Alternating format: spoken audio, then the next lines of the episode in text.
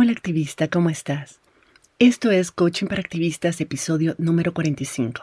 Y ya que estamos comenzando el año, hoy voy a hablarte de una forma muy distinta, pero muy efectiva, de planear tu nuevo año para lograr lo que querés sin excusas.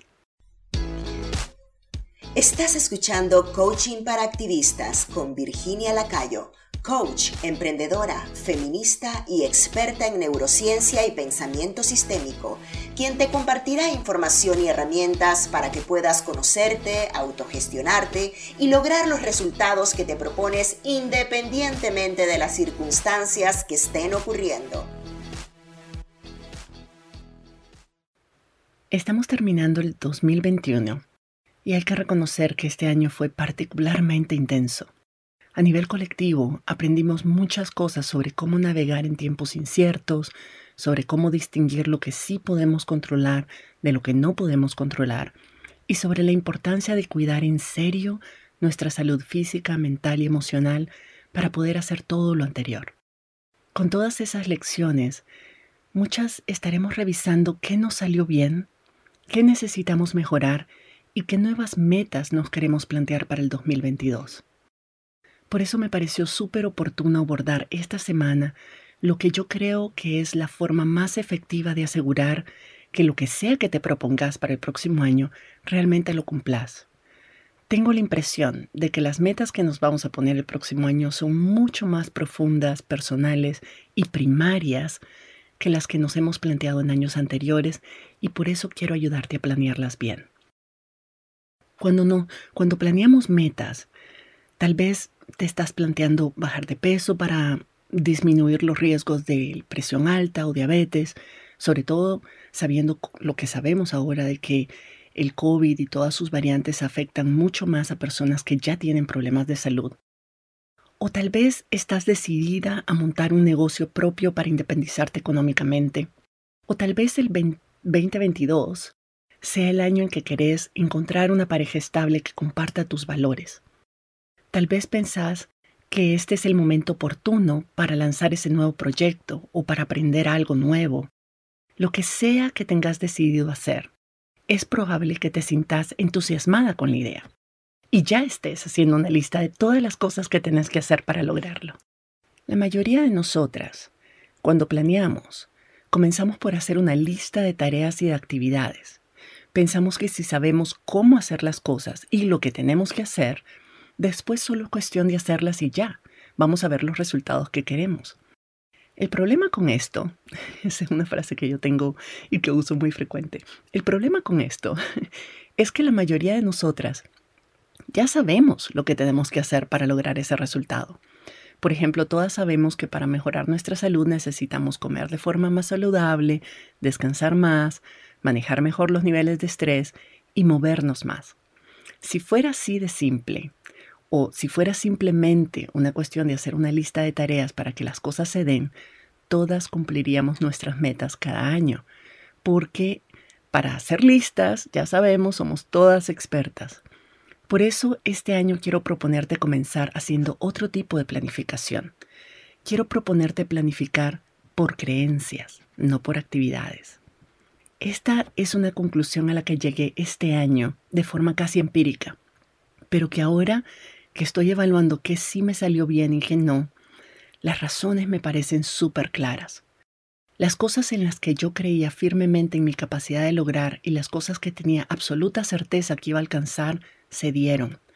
Incluso cuando al inicio del año no tenía ni idea de cómo lo iba a hacer, ni siquiera sabía las tareas o las actividades que tenía que ejecutar para lograrlo. Las cosas que logré fue porque estaba convencida de que lo iba a lograr. Primero creí que era posible y luego creía que yo podía hacerlo y después busqué la forma de hacerlo, no al revés. Al inicio del año, por ejemplo, quería hacer un podcast, pero no tenía ni idea cómo hacerlo. Nunca había hecho uno, entonces, ¿por dónde empezar? Y me pasé un par de meses averiguando todo sobre la producción de podcast, los equipos que iba a necesitar, cómo grabarlo, cómo editarlo, en fin, bueno, todo eso. Esa es la parte fácil realmente. Lo que hizo que me tomara algunos meses lanzarlo es porque me tomó tiempo trabajar en mis creencias hasta convertirme en una podcaster de verdad, incluso antes de publicar mi primer episodio. Ese es mi punto. Para yo poder pensar, escribir, grabar y publicar mi podcast, tuve que primero convertirme en una persona que produce podcast, en ser una podcaster. Y desde esa nueva identidad resultó mucho más fácil y obvio que iba a producir un podcast. Vos ya me has escuchado la cantaleta un montón de veces. Nuestros pensamientos son los que producen nuestros resultados, no las acciones que tomamos. O mejor dicho, nuestras acciones nos darán resultados, pero solo nos van a dar los resultados que queremos si son impulsadas por los pensamientos correctos. Tratar de hacer algo, es decir, ejecutar acciones cuando tenemos creencias limitantes o en el fondo no queremos hacer esas cosas, es un desgaste enorme de tiempo y energía porque no nos van a dar nunca los resultados que realmente queremos. Te voy a poner otros ejemplos de lo que aprendí este año. Tengo meses, sino años, de estarme flagelando por no poner más atención a mis comidas y no hacer suficientes ejercicios y todo eso. Mi identidad hasta este año estaba más enfocada en mi trabajo y en mis contribuciones a mi comunidad que en mi salud, tengo que admitirlo. Es decir, yo, yo me consideraba una persona que trabajaba mucho y aportaba mucho. En mi autoimagen no me veía a mí misma como una persona que priorizaba su salud y su bienestar integral. No, no me malinterpretes, yo siempre he sido muy responsable con mi salud. Soy vegetariana desde los 19, hago ejercicio de vez en cuando y trataba de curarme con medicinas naturales que no fueran tan invasivas para mi cuerpo. Pero no pasaba de ahí. Este año que tuve un deterioro importante en mi salud, traté de ser más estricta, de mejorar mis sistemas de alimentación y de ejercicio, pero no lograba pasar de lo que siempre había hecho. Y la razón es porque eso no era parte de mi identidad. Cuando yo pensaba en mí misma, no me veía como una persona que come sin harinas y que siente la necesidad imperiosa de mover su cuerpo todos los días. Para mí, cuidar mi dieta y hacer ejercicios con regularidad eran actividades que tenía que hacer para estar saludable y para sentirme mejor. Pero no eran cosas que yo quería hacer, y menos aún cosas que formaban parte integral de quien yo soy. ¿Ves la diferencia? Tuve que trabajar mucho en mis creencias sobre la comida, sobre los ejercicios, sobre qué significa ser una persona saludable para entonces poder cambiar mis hábitos de forma más natural, más sostenible en el tiempo y con menos resistencia. Mientras yo siguiera creyendo que reducir la cantidad de azúcares refinadas en mi comida era algo aburrido, tedioso, complicado, poco placentero, podría haber tenido la dieta más efectiva del mundo, con los menús diarios elaborados por una nutricionista, todo eso, y no lo hubiera implementado. O tal vez sí, porque bueno, yo soy muy determinada y disciplinada, pero no me iba a durar. En cuanto nomás pudiera dejar de seguirla, lo iba a hacer. Iba a poner excusas de todo tipo para saltármelas, para hacer excepciones, porque en el fondo todavía tenía un montón de creencias que no me iban a dejar implementarla. Lo primero que tenía que hacer era cambiar la imagen que tenía de mí misma de ser una persona que hace dieta a pensar sobre mí misma como una persona que disfruta comiendo ligero, saludable, que disfruta salir a caminar, hacer ejercicios. Esa es una gran, gran diferencia. Y después tuve que comenzar a cuestionar y cambiar las creencias de que comer bajo en harinas era aburrido y de que hacer ejercicios es cansado y tedioso. Si yo no cambio mis creencias primero, tarde o temprano voy a volver a estar donde estaba el año pasado todavía estoy trabajando en eso. Otro ejemplo que viví este año, que tiene que ver con esta forma de planificar por creencias para ver resultados reales, es mi relación con mi empresa. Hasta el año pasado yo todavía me veía como una coach de resiliencia y liderazgo, es decir, como una persona que ayuda a otras personas a desarrollarse a sí mismas a través del coaching. Pero ser coach no es lo mismo que ser empresaria. Puedo ser muy buena coach y ser muy mala empresaria, que era más o menos lo que estaba pasando. Entonces me di cuenta de que si no cambiaba la forma en que me veía a mí misma, nunca iba a poder trabajar para hacer crecer mi negocio. Iba a terminar no pudiendo hacer lo que más amo, que es hacer coaching, porque no iba a tener la plataforma para hacerlo. Para tener una empresa de coaching no basta ser un excelente coach. Tenía que aprender sobre páginas web, a manejar las redes sociales, a diseñar y implementar estrategias de marca, de mercadeo, a manejar plataformas virtuales, a manejar mis finanzas, a salir de mi caparazón y compartir mis mensajes. Todas cosas que hasta el año pasado no se me ocurría que yo pudiera hacer. No me daba ninguna ganas de hacer. Tenía cien mil prejuicios hacia esas cosas y simplemente asumía que no eran parte de mi identidad. Es que así no soy, es que esa no soy yo, me decía. Tuve que convertirme primero en una mujer emprendedora, sentirme emprendedora, pensar como emprendedora, para entonces actuar como emprendedora y comenzar realmente a ver los frutos de mi emprendimiento. Antes de ser emprendedora era una buena coach que luchaba para conseguir algunos clientes. Ahora soy una coach que es además emprendedora y que combina ambas identidades con la misma pasión y la misma disciplina. Ahora invierto igual cantidad de recursos, tiempo y energía en mejorar mis habilidades como coach como en mejorar mis habilidades como empresaria. Y estoy realmente viendo la diferencia. Una no comienza montando un negocio y esperando tener éxito para entonces considerarse emprendedora. Es al revés. Una primero se identifica como emprendedora, cree en su emprendimiento, sueña con él, se siente emprendedora y después actúa como emprendedora y entonces, solo entonces, tiene éxito. Entonces, si de verdad querés lograr en el 2022 lo que no has logrado hasta ahora, te recomiendo no enfocarte en una lista de tareas y actividades, sino comenzar por hacer una lista de creencias. Pensar qué necesitas creer que sos o que sos capaz de hacer para poder hacer con naturalidad lo que necesitas hacer para lograr esos resultados. Hacemos una lista de tareas porque pensamos que si nos mantenemos ocupadas haciendo todas esas cosas, los resultados que queremos van a ocurrir de forma inevitable pero ya vimos que eso no es verdad. ¿Cuántas veces has comenzado una dieta y la has dejado a medio terminar? O peor aún, ¿cuántas veces has logrado bajar de peso y luego lo vuelves a subir? ¿Cuántas veces te has propuesto encontrar una pareja que se alinee con tus valores y tus estándares, pero terminas enrollándote con una persona que no te conviene?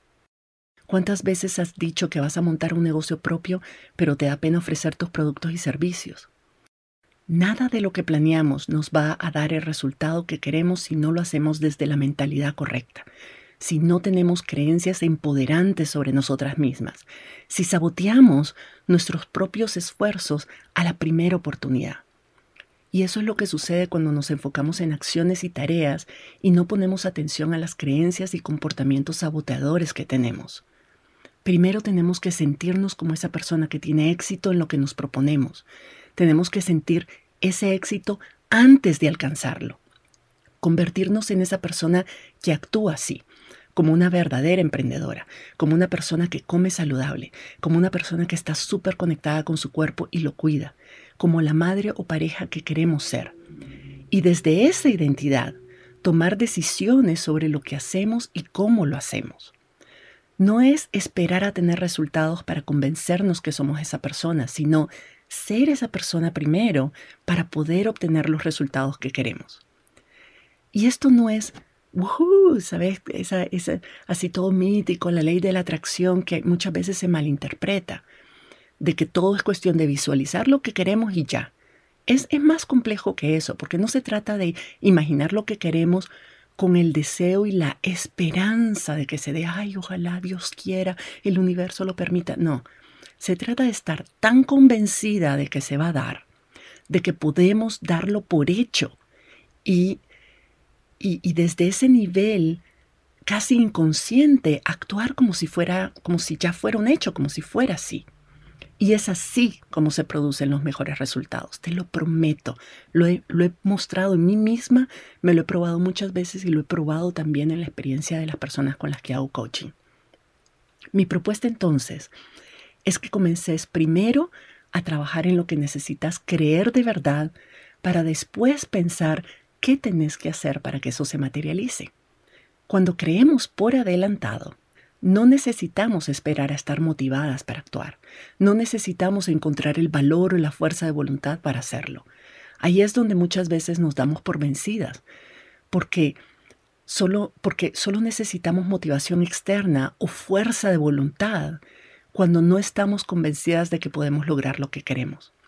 Pero cuando somos capaces de sentir lo que sentiríamos si ya tuviéramos éxito, entonces simplemente actuamos en consecuencia. Actuamos como si ya tuviéramos éxito porque estamos convencidas de que así va a ser. Cuando trabajamos nuestras creencias primero, perdemos menos tiempo experimentando cosas que no nos sirven, experimentando y poniendo en práctica cosas que a otras personas les sirvieron.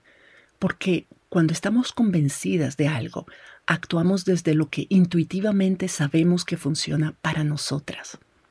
Pero si yo trabajo en mis pensamientos para desarrollar autoestima y confianza en mí misma y soy capaz de visualizarme y sentirme desde ya como una persona que tiene esos resultados, entonces es más fácil preguntarle a esa versión de mí, a la versión que ya es exitosa, cómo hizo para alcanzar esos resultados.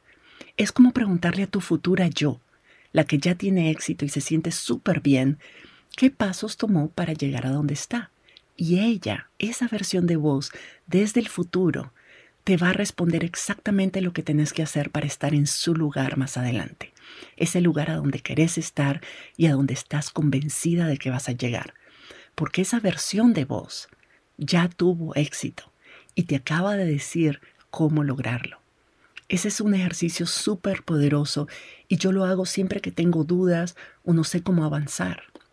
Me imagino a mí misma disfrutando de esos resultados.